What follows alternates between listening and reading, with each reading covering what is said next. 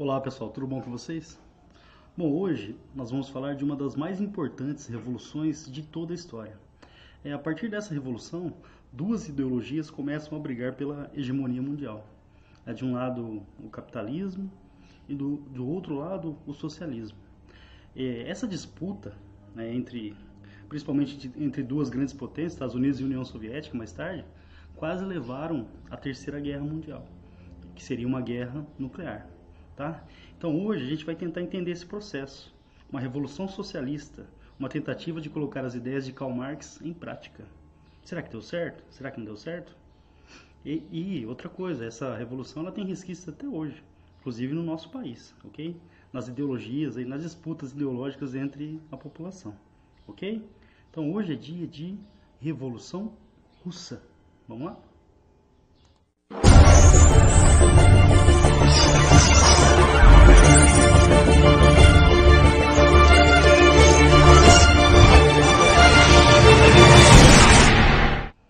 Pessoal, hoje a gente vai quebrar um paradigma. Tá? Muita gente acha assim, nossa, entender a Revolução Russa é muito complicado, foi um processo muito complexo. Na realidade, não. Acredito que depois dessa aula vocês vão perceber que, na realidade, é, é fácil. É fácil entender esse processo, tá? Primeira coisa que a gente tem que fazer é entender o contexto, o contexto histórico, o que, que levou uma revolução. Lembrando, o termo revolução significa uma grande transformação, uma grande mudança. E é o caso dessa nessa revolução. A partir dela, muita coisa mudou, não só na Rússia, como no mundo inteiro. É, e essa, essa revolução ela trouxe resquícios né, no século XX, no século XXI também. Então é uma revolução de, de, fato, uma revolução que trouxe grandes transformações no mundo inteiro. Tá? É, muitas pessoas são críticos ferrenhos desse processo de revolução, outras o apoiam. Tá, então a ideia aqui é que vocês conheçam o processo histórico que levou à Revolução Russa. Combinado? Vamos lá então, ó. começando aqui a nossa aula. Olha os personagens aqui que são fundamentais, né? Temos Karl Marx, o Engels e o Lenin e no final aqui o Stalin. São personagens aí fundamentais para a gente entender todo esse processo revolucionário. Bom, Rússia no século XIX. A Rússia era uma monarquia absolutista para tudo. Vou até deixar o link aqui para vocês. É, eu acabei de fazer uma aula sobre absolutismo, então vou deixar o link nossa, aqui para vocês, é, para vocês entenderem o, que, que é o absolutismo em si. Então, resumindo bem, o absolutismo é um tipo de governo onde o rei, o governante, o monarca tem poderes totais. Simples assim. Tipo de governo onde o rei tem poderes totais. No caso da Rússia, o monarca, o rei, ele era chamado de czar. É, o termo correto é Tsar, mais, mais com som de T do que com som de C, tá? Então, o Tsar Nicolau II. Ah, por que Czar? É, é uma derivação de César, os antigos imperadores romanos. Tá? Então, na Rússia, o Czar era o governante. O último imperador russo, o último governante, o último monarca absolutista na Rússia foi o Nicolau II. Dessa família que governou a Rússia por muito tempo, a família Romanov, ok? Bom, até metade do século XIX, olha isso, gente, a Rússia ainda mantinha uma organização feudal. Atenção. O que é uma organização feudal? É típica da Idade Média Europeia, principalmente, onde a estrutura econômica do país ela é basicamente agrícola. Então, você tem uma estrutura econômica basicamente agrícola, você tem os senhores feudais, que são os donos das terras, e você tem também os servos, que são aqueles presos à terra que produzem, trabalham para os senhores feudais. Então, enquanto, olha isso, enquanto a Europa deixa o feudalismo lá no século XV, então foi é um processo lento, mas o feudalismo ele ele vai se encerrando a partir do século XV. No século XIX, a Rússia ainda tem o um modelo feudal como sistema econômico. Ou seja, comparando com os países europeus, é um país atrasado, ok? Em 1861, o feudalismo foi extinto, então os servos foram emancipados eles deixaram de ser presos à terra. Só que essa mudança não, trouxe mudanças. Essa mudança não trouxe mudanças significativas. A maioria da população continuou vivendo na miséria, na pobreza. Então, embora o feudalismo tenha acabado na Rússia, a maioria absoluta da população ainda continuou vivendo na pobreza, certo? Então, esse é o cenário. Você tem uma monarquia absolutista, um país que tinha uma estrutura basicamente feudal, mas nesse processo feudalismo ele é encerrado em 1861, só que ainda você mantém uma elite privilegiada, está aqui no textinho. Grandes proprietários de terras, a igreja também tinha muita terra no país. Então esse é o cenário social da Rússia, população miserável, a maioria dela. No final do século XIX, principalmente devido a investimentos externos, então começa a chegar dinheiro de fora, da Europa principalmente. A Rússia ela passa por um processo de industrialização, certo? Bom, atenção, capitais estrangeiros, principalmente na parte mais ocidental da Rússia, ali mais próxima da Europa, passa a sofrer um processo de industrialização com dinheiro que vem de fora, então investimentos de outros países na Rússia. Quando você tem investimentos externos, surge uma surgem muitas fábricas, muitas indústrias e vai surgir também uma massa operária. Atenção agora porque esse ponto é muito importante, ó. Surge na Rússia uma massa operária, ou seja, uma classe trabalhadora, proletários, trabalhadores de fábricas. Lembrando que até então a Rússia era basicamente agrícola.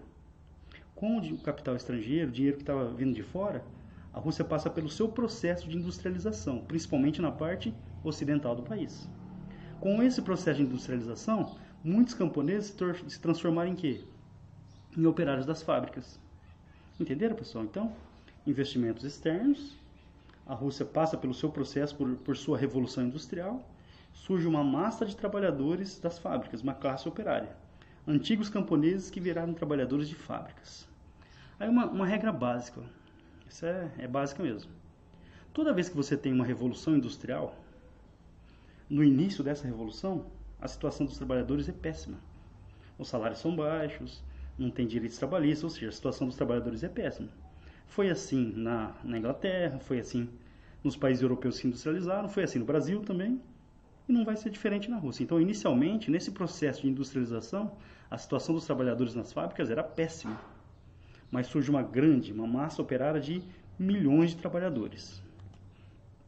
Esses operários, diante da situação ruim, ou seja, eles não eram bem tratados nas fábricas, eles, eles começam a se organizar em partidos políticos.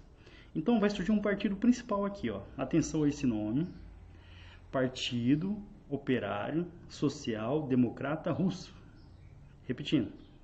Partido Operário Social Democrata Russo. Ó, tem a sigla, tá? A sigla é facinho de lembrar, ó. O pós-DR, tá? Então, discutiu com a patroa? É, um pós-DR, tudo bem? Tá? É o nome do partido político que vai surgir na Rússia. Então, é, de novo o nome. Ó. Partido Operário Social Democrata Russo, o pós-DR. Esse partido foi criado, entre outros personagens, por esse cara aqui, ó, Vladimir Ulyanov, que é conhecido na história principalmente como Lenin. Guardem esse nome, pessoal. Tem até a imagem dele para vocês aqui. Guardem esse nome, guardem essa figura, tá? Bom, então, pessoal, muita atenção a esse personagem, porque ele é, um, ele é central nesse processo. Vladimir Ulyanov, mais conhecido como Lenin. Bom, dentro do Partido Operário Social Democrata Russo, o POSDR, surgem duas correntes dentro do partido, ok? Guardem esses nomes agora para tudo, vestibular, hein, gente? Ó. Bolcheviques e mencheviques. Primeiro eu vou falar dos mencheviques. Ó. Mencheviques representava a minoria, então a palavra menchevique significa minoria eles defendiam o quê? Uma revolução moderada, permitindo primeiro a democracia e o pleno desenvolvimento do capitalismo para só depois implantar o socialismo. Entenderam? Então, na visão menchevique, a revolução ela seria moderada, não seria um processo radical. As transformações ocorreriam aos poucos, inclusive com o desenvolvimento primeiro do capitalismo para depois chegar ao socialismo. Então, os mencheviques seriam os moderados nesse caso. Os bolcheviques, eles têm, são de inspiração marxista, Tá? E eles defendem o que? O processo revolucionário. A gente, ó, um breve resumo, né, porque falar de Karl Marx é muito complexo, tá? Então, principalmente baseado no Manifesto Comunista de Karl Marx e Friedrich Engels, é, qual, qual que seria essa inspiração marxista? Segundo Marx, a história da humanidade, de toda, toda a história da humanidade, é a história da luta de classes. Então, você sempre tem classes que estão em disputa. É, no passado, o servo, o senhor feudal, o senhor de escravos e o escravo, então você tem classes sociais que estão em disputa. No contexto que Karl Marx viveu, da Revolução Industrial, você tinha duas classes antagônicas, tá? A burguesia, dona do capital, donos das fábricas, das empresas, e o proletariado, que são os trabalhadores dessas fábricas. Então, na visão dele, essas classes estavam em disputa. Como que a desigualdade social terminaria segundo a visão de Marx? Então, você tem aqui uma estrutura que é desigual. Você tem dominantes e dominados. Segundo Karl Marx, a desigualdade social só teria fim a partir de uma revolução. Uma revolução a partir do proletariado, dos trabalhadores das fábricas, dos camponeses também. Esses trabalhadores pegariam em armas e, através de uma revolução, derrubariam as elites do poder e implantariam primeiro que uma ditadura dos trabalhadores. Então, um governo autoritário, uma ditadura dos trabalhadores. Esses trabalhadores no poder, eles vão conduzir a sociedade ao comunismo. Então, essa fase inicial é o socialismo, é a revolução. Esses trabalhadores já no poder, eles vão conduzir a sociedade ao comunismo. Ah, o que é o comunismo na visão de Marx? É uma sociedade onde você não tem desigualdade social, não existe propriedade privada, não existe diferença entre as classes. E quem vai conduzir a sociedade, inicialmente, é o Estado, através dos trabalhadores. Só que chegaria um momento que a sociedade estaria tão evoluída, com o fim das classes sociais, que nem haveria necessidade de Estado. Uma sociedade totalmente harmônica, sem desigualdade social.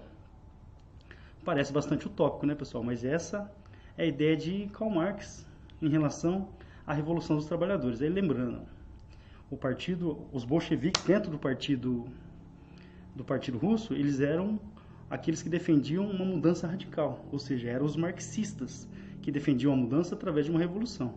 Isso vai ser importante por quê? Para a gente entender o processo, tá? Então, Segundo a ideia de Marx, a sociedade ela tem, ela é desigual e a desigualdade só terminaria através de uma revolução dos trabalhadores, que tomaria o poder e conduziria uma sociedade ao comunismo.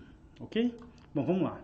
Bom, então temos duas correntes dentro do Partido Operário Social Democrata Russo, bolcheviques e mencheviques. Esse partido ele vai ser colocado na, na ilegalidade. Que o governo não queria um partido O Kizar não ia querer um partido no seu país que pregava uma revolução para derrubá-lo do poder. Então o partido ele é colocado na ilegalidade e o Lenin ele sai da Rússia e vai para a Europa, onde ele vai estudar sobre o marxismo, ok? Bom, aí o Kizar vai fazer uma das cagadas, tá pessoal? serão várias, mas a primeira delas é essa. O Japão ele passou por uma revolução também no século até o século XIX o Japão era um país feudal. Aí ele vai passar por um processo de revolução, a chamada Revolução Meiji. Nesse processo, o Japão vai se industrializar muito rápido, ok? E Japão e Rússia eles tinham interesse ali na, na parte mais leste da Ásia, ali onde ficam as Coreias hoje. E os dois países vão acabar entrando num conflito, tá? Então, uma guerra entre Rússia e Japão. Se você pensar hoje, né, pessoal, uma guerra entre Rússia e Japão, coitado do Japão, não tem nem graça, né? Só que nessa época o Japão era industrializado já, inclusive com produção de armas, e a Rússia era ainda muito agrária, ou seja, o Japão era muito mais desenvolvido que a Rússia. Então, na guerra entre Rússia e Japão, olha o tamanho dos territórios, né? O Japão saiu vencedor. Então, foi uma derrota até humilhante para a Rússia.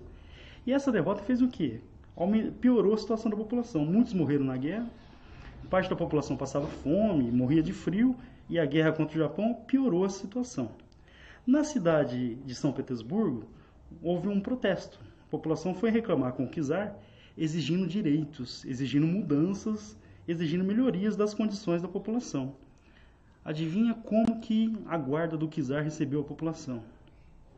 Então a população, ó, guerra contra o Japão, envolve, se envolve na guerra, perde a guerra e, e piora a situação da população.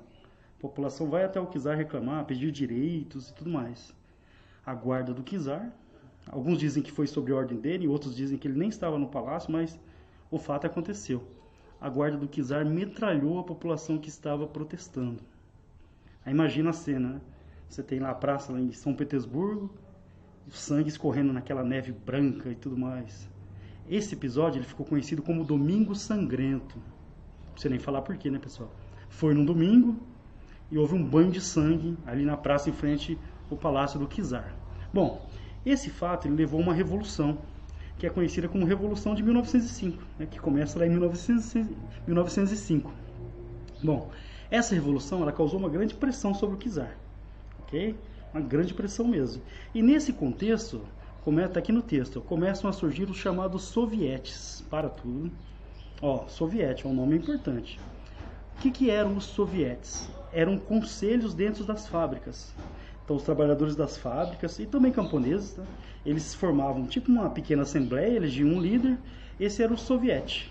Aí dentro das fábricas você tinha grupos que discutiam política, eh, discutiam melhorias, e, e esse, esse movimento vai se espalhar por toda a Rússia. E eles vão passar a ter um grande poder e uma grande influência. A gente vai perceber isso.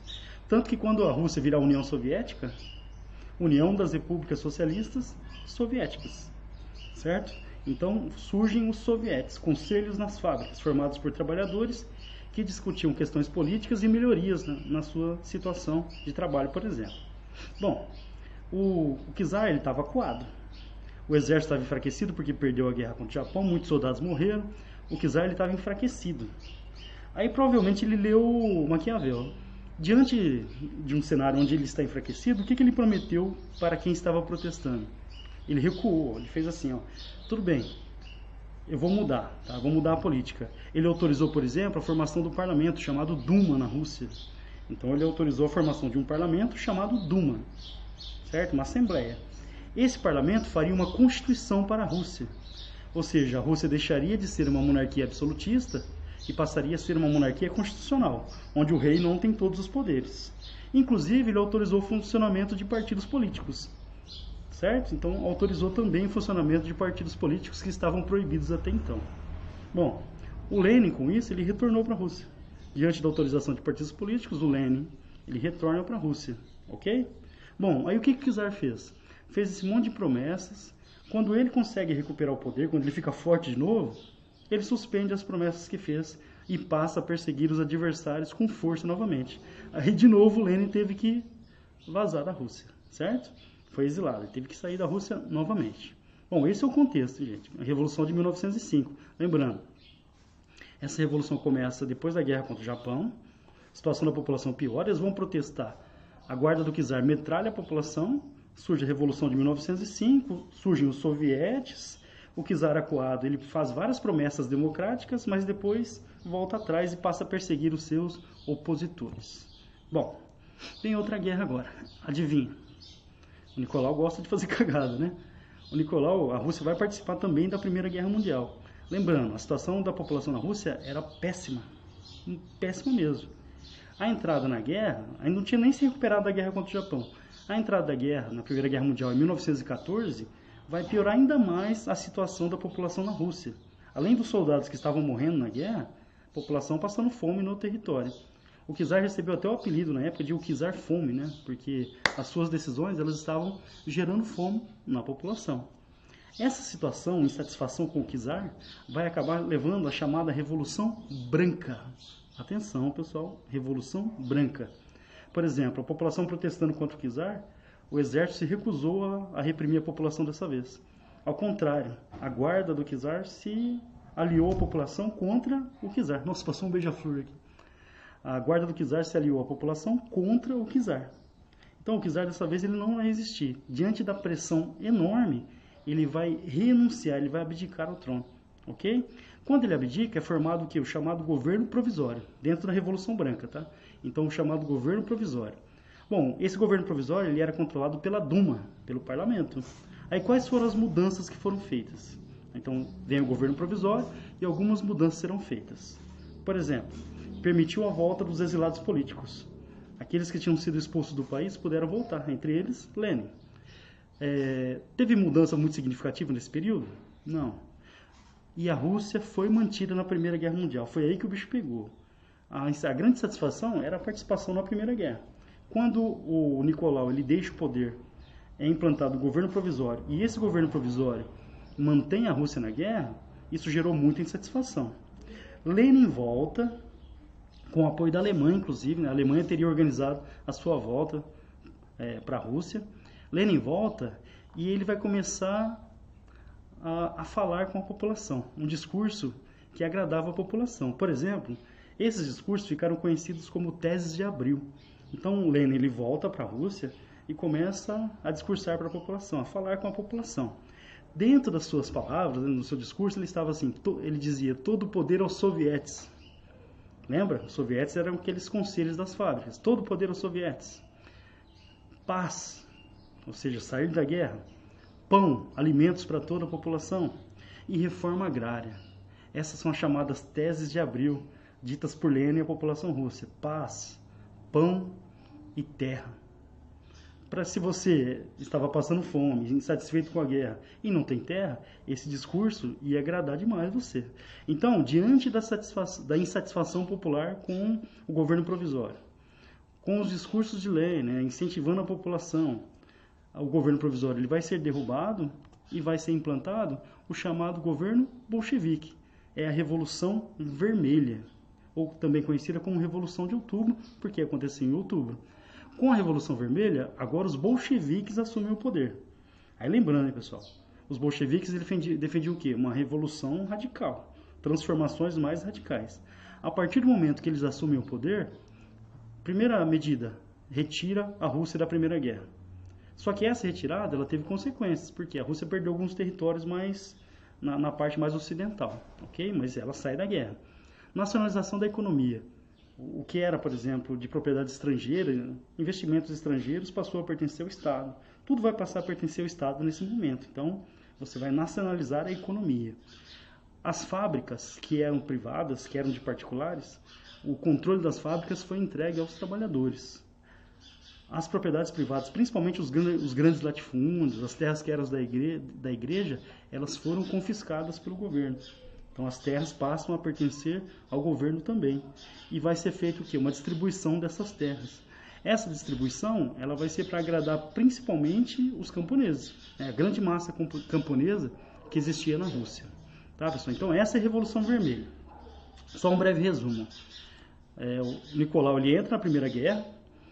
A entrada da Primeira Guerra foi uma tragédia social na Rússia a população começa a reclamar, a pressão sobre o czar é grande, ele renuncia ao poder, então tem início o chamado governo provisório, que não traz grandes mudanças, tá? inclusive mantém a Rússia na Primeira Guerra, né? mas nesse governo provisório os exilados políticos puderam voltar para o país, Lenin volta e passa a fazer a sua, discutir, né, ou, ou a difundir as suas chamadas teses de abril, prometendo para a população paz, pão e terra. O discurso de Lenin vai seduzir a população ele vai ter o apoio dos sovietes e juntos eles farão a chamada Revolução Vermelha, que também é conhecida como Revolução de Outubro. Implantam, né, vão implantar na Rússia o chamado governo bolchevique, né, com mudanças, transformações muito mais radicais na sociedade. Bom, é lógico que haveria reação, principalmente né, da burguesia que estava sendo prejudicada, do, da aristocracia que defendia a monarquia, que defendia o czar, e também, gente, ó, de muitos países da Europa, Estados Unidos, outros países que não queriam saber de uma revolução de trabalhadores tomando poder, ok? Então, os bolcheviques eles passam a ser combatidos por uma grande parcela da sociedade e principalmente com o apoio externo. Vai ter início agora a chamada Guerra Civil Russa, que é um, uma das guerras civis mais sangrentas da história. Essa guerra ela vai colocar em lados opostos o exército vermelho, que é o chamado exército bolchevique, e o exército branco, que representa a aristocracia, a burguesia, com o apoio de outros países contra os bolcheviques. Ok? Nesse processo, atenção, o czar ele era prisioneiro dos bolcheviques e havia o medo que se a revolução falhasse, eles voltassem ao poder. Então, uma das medidas mais radicais do Exército Vermelho foi a execução da família real. Foi brutalmente executada toda a família, inclusive crianças, tá? Bom, o Exército Vermelho, o Exército Bolchevique, mesmo né, com, ocupando uma área menor do território, eles vão vencer a guerra. Então, Lenin, Trotsky, eles saem vitoriosos. O Exército Vermelho vence a guerra. Com a vitória, o país estava quebrado. Então, atenção para o vestibular agora.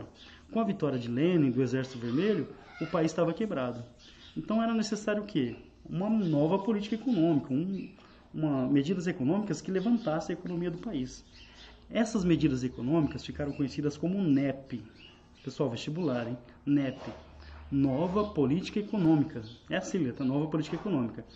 O que, que essa nova política permitia? Liberdade de comércio, autorização de empresas particulares, atenção, hein? autorização de empresas particulares e autorização também de investimentos externos. Ué, eles diziam assim, ó, era um passo atrás para depois dar dois passos à frente. Então você abre um, mão um pouquinho do modelo socialista, é, autoriza medidas capitalistas para depois consolidar a revolução socialista. Então, a NEP ela permitiu o quê? Liberdade de comércio, autorização de empresas particulares, inclusive para contratar trabalhadores, e autorização também para a entrada de investimentos externos. Essa política vai ajudar sim a levantar a economia do país. Bom, em 1922, outros países vão adotar o modelo socialista e vai ser formado, em 1922, a União das Repúblicas Socialistas Soviéticas, que era a Rússia com outras nações que adotaram o mesmo modelo político. Lembrando hein, que a União das Repúblicas Socialistas Soviéticas, URSS, guardem essa sigla, ela vai permanecer até 1991. Então a União Soviética só cai em 1991, é bem recente, certo? Em 1924, o Lenin morre. Atenção agora. O Lenin, que foi o principal líder da revolução, né, aquele das teses de abril, ele morre. Quando ele morre, dois políticos né, do partido, do, agora do Partido Comunista Russo, Lenin Trotsky e Joseph Stalin, vão começar a brigar pelo poder, pelo controle do partido. Ok? Então, Lenin morre em 1924 e dois, dois políticos ali do, do Partido Comunista Russo, eles vão começar a brigar pelo poder, o Trotsky e o Stalin. Olha a foto deles aqui, ó. Do lado esquerdo é o Trotsky e do lado direito é o Stalin. Bom, então esses dois membros do, do, Partido Comunista, o Trotsky e o Stalin, eles começam uma disputa pelo poder, pela liderança do partido. O Trotsky ele vai defender o quê? Atenção, porque pode cair no vestibular. Trotsky ele defende um processo de revolução permanente. O que, que isso significa? Que o movimento, a revolução socialista deveria acontecer na Rússia e ao mesmo tempo em outros países, em todo o mundo. Então, a Rússia deveria incentivar os outros países, os trabalhadores de outros países, a também promover uma revolução socialista. O Stalin ele vai defender o quê? A revolução em um só país. Então, segundo ele, primeiro a revolução deveria ser consolidada, então terminar o processo na Rússia, fortalecer o socialismo na Rússia, para depois espalhá-lo pelo resto do mundo, ok? Então essas são as duas correntes dentro do Partido Comunista: Trotsky, revolução permanente, e o Stalin, revolução em um só país, ou socialismo em um só país. Qual dos dois saiu vencedor na disputa? O Stalin. O Stalin ele vai ganhar o apoio da maioria do partido e a, e a ideologia dele vai vencer. Então, primeiro, a consolidação do, do socialismo na Rússia.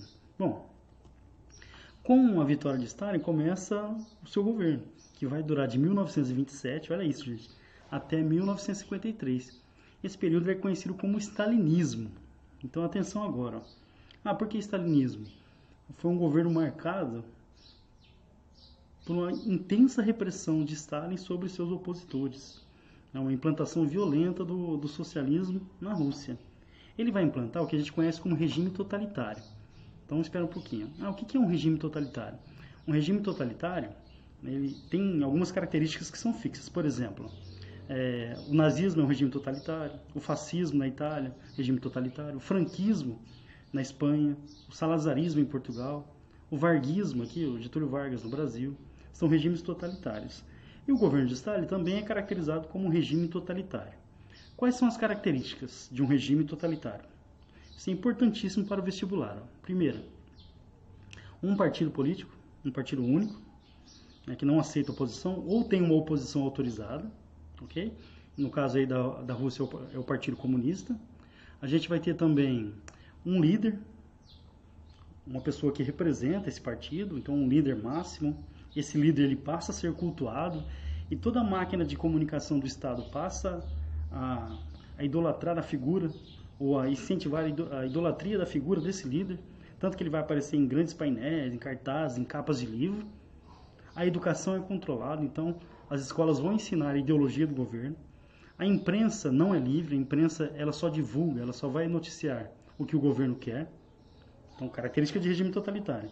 A sociedade ela passa a ser militarizada, então o governo usa a força das armas para controlar a sociedade. É, a máquina de comunicação é toda voltada para a ideologia do Estado. E, principal, um governo totalitário ele não aceita oposição, não aceita é, um, uma opinião contrária, ele persegue os seus opositores. Então, o que Stalin vai fazer com força mesmo, com muita força, né, vai implantar na Rússia um dos piores governos totalitários da história, tá? que vai matar milhões e milhões né, durante o seu processo de consolidação. Então a gente pode considerar sim o governo de Stalin como um regime totalitário, um governo autoritário. Bom, o que, que vai acontecer no governo dele? Primeiro, a economia ela vai ser planificada, isso é importante. Ó. Economia planificada é aquela que o Estado ele controla toda a economia. Ele vai implantar um modelo econômico que vai substituir o NEP. Lembra do NEP? Nova Política Econômica? O governo ele passa a ter planos quinquenais. Então, eram metas para cada cinco anos. Metas ambiciosas. Teve aspectos positivos, por exemplo, durante o governo de Stalin, o analfabetismo reduziu muito. Então, investimentos em educação. É, ampliou o direito das mulheres. As mulheres foram importantes lá no início do processo revolucionário, então ampliou os direitos das mulheres. E fundamental, atenção, investiu na indústria pesada, na indústria de base, siderúrgica, por exemplo, a indústria de, de, de construção, a indústria, de, por exemplo, de extração de combustíveis fósseis, o petróleo, até hoje é muito importante na Rússia, o gás natural também. Ou seja, durante o governo de Stalin, a Rússia vai passar por um forte processo de industrialização. Tá? Forte processo graças a investimentos do Estado. Isso vai gerar milhões e milhões de empregos. Então, esses são os aspectos positivos desse período: redução do analfabetismo, as mulheres passam a ter mais direitos e investimentos na industrialização do país que vão gerar milhões de empregos, principalmente na indústria pesada, siderúrgica, indústria de base. Agora vem a, ideia da coletivização. Durante o governo de Stalin, né, vai ser implantado mesmo aquele processo onde a propriedade privada vai desaparecer. Todas as terras passam a pertencer ao Estado. No território da Rússia existiam os chamados kulaks, está ali em negrito no texto. Ah, quem são os kulaks? Eram os camponeses que tinham terras. O que o governo fazia? Ele começou a confiscar as terras desses camponeses à força. Ah, mas e se o cara se recusasse? Se o cara se recusasse, ele era preso e enviado para os campos de trabalho forçado, que na Rússia eram chamados de gulags. Então, tá aqui. Stalin assumiu o poder, ele vai dar vai dar sequência ao processo de coletivização da propriedade. Então você tinha lá o camponês, o kulak, ele tinha sua terra, essa terra era tomada pelo Estado, ela se tornava uma propriedade coletiva. Os trabalhadores, eles trabalhavam nessa terra e parte da produção ia para o Estado. A produção era dividida entre os camponeses e parte da produção também ficava para o Estado. Só que é o seguinte, ó, esses trabalhadores eles tinham metas a cumprir. Se eles não cumprissem as metas, não recebiam sementes, ou tinham a maior parte da produção tomada. Ou seja, o modelo de coletivização da propriedade.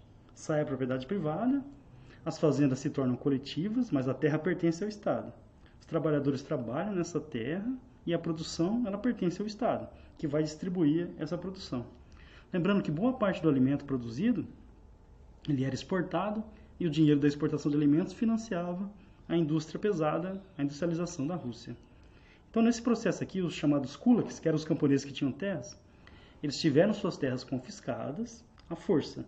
Aqueles que se recusavam e que não aceitavam o processo eram presos e enviados para campos de trabalho forçado, os chamados gulags. E a maioria desses campos ficavam na Sibéria. Na Sibéria, pessoal, extremo norte da Rússia, menos 40 graus. Por exemplo, aqui em Rio Preto hoje, em Rio Preto tem média de 30 graus, tá? que Rio Preto fez 8 graus hoje. Eu tô até com uma blusa térmica. Imagina uma região que tem menos 40 graus, uma região onde os campos de, de trabalhos forçados da Rússia eram construídos, ok? Esse processo não deu certo, tá, pessoal? Não deu certo. A coletivização da produção, da propriedade privada, da propriedade agrícola, não deu certo e vai gerar fome, principalmente na Ucrânia, tá? que passa a fazer parte ali da, da União Soviética. Na Ucrânia, por exemplo, milhões e milhões de pessoas morreram de fome devido a essa coletivização da propriedade. Alguns historiadores afirmam que Stalin fez isso de propósito, uma espécie de limpeza étnica na, na região, colocando russos para viver no território. Ok? Mas não há certeza sobre a intenção ou não de Stalin. O fato é que milhões de pessoas morreram de fome com a coletivização da propriedade, que acabou não dando certo. Esse massacre que aconteceu na Ucrânia, ele é chamado de Holodomor, uma referência ao Holocausto. Né? Então, teve o Holocausto na Segunda Guerra, que foi dos judeus, dos nazistas em relação aos judeus, e o Holodomor, que foi o massacre dos ucranianos lá durante a Revolução Russa, durante o governo de Stalin. Ok? Holodomor, massacre dos ucranianos. Repetindo esse pedacinho, ó, os kulaks eram os proprietários das terras, camponeses que tinham terras, o governo confiscou essas terras e transformou as fazendas em propriedades coletivas. Os camponeses trabalhavam, recebiam sementes do Estado, máquinas, as ferramentas, era tudo do Estado. Trabalhava e a produção também pertencia ao Estado. Esse processo acabou gerando muita fome né, na região e levando à morte de milhões de pessoas, principalmente na Ucrânia, onde ocorreu o processo que é conhecido como Holodomor. Bom, o Stalin ele vai implantar o que ficou conhecido como Grande Expurgo, tá? um período também que na Rússia é conhecido como o Grande Terror. O que, que o Stalin vai começar a fazer? Ele vai começar a perseguir os seus opositores. Ele passa a não aceitar mais nenhum tipo de oposição. Ele passa a perseguir aqueles que eram contra o marxismo, mas também ele passa a perseguir opositores dentro do próprio partido. Então, ele vai dar início a um processo de depurações stalinistas, perseguição aos seus adversários. Aí lembra do Trotsky, que a gente viu agora há pouco? O Trotsky é aquele que disputou o poder com, com Stalin. Então, o Trotsky ele mudou para o México e lá no México ele começou a, a, a, criticar o governo de Stalin, a publicar algumas coisas contra o governo de Stalin. O Stalin mandou assassinar o Trotsky lá no México. É, dizem que ele foi morto a golpes de picareta, por exemplo. Tá? Nesse período aí, os gulags, que eram os campos de trabalho forçado, eles ganharam muita importância. Então, muita gente foi presa e enviada para esses campos de trabalho forçado, onde muita gente trabalhava até a morte. Lembrando, boa parte desses campos ficava na Sibéria, uma região muito fria, né? temperaturas de menos 40 graus. O governo ele tinha também uma polícia secreta. O governo não pode ter polícia secreta, gente. Por quê? a polícia secreta ela pode agir na clandestinidade perseguindo adversários, né? Então na Rússia tinha a NKVD, que era a polícia secreta soviética. E o Stalin vai usar essa polícia para perseguir os seus adversários. Segundo o historiador Eric Hobsbawm, que é um esse cara aqui, ó, cadê? Segundo o historiador que é um dos mais importantes de toda a história, né, durante o governo do Stalin, morreram ali né, nessas perseguições e tudo mais, entre 10 e 20 milhões de pessoas. É impossível determinar um número exato, né? mas entre 10 e 20 milhões de pessoas morreram devido a essa política implantada por Stalin. Além disso, quando começa em 1939 a Segunda Guerra Mundial, a União Soviética vai participar, vai ser protagonista da guerra, vai ajudar a derrotar a Alemanha, mas é de novo o país que vai ter mais mortos. Já foi assim na primeira e foi assim na segunda. Estima-se que 25 milhões de pessoas morreram durante a Segunda Guerra Mundial. Stalin, ele morre no dia 5 de março de 1953, né, em decorrência de um derrame cerebral, colocando fim aí ao período stalinista na União Soviética.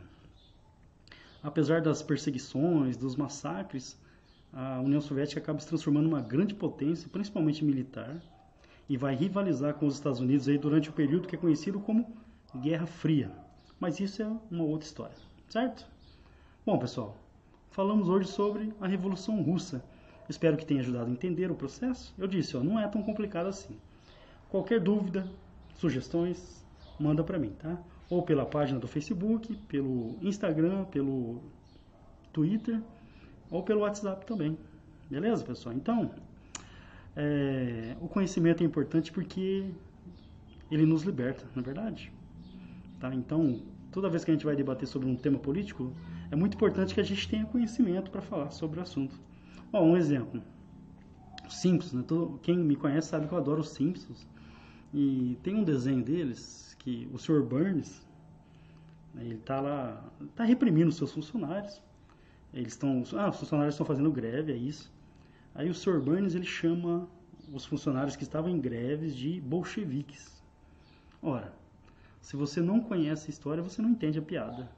Né? Ah, quem eram os bolcheviques? Aqueles que defendiam uma revolução marxista, ou seja, derrubar a elite do poder e assumir.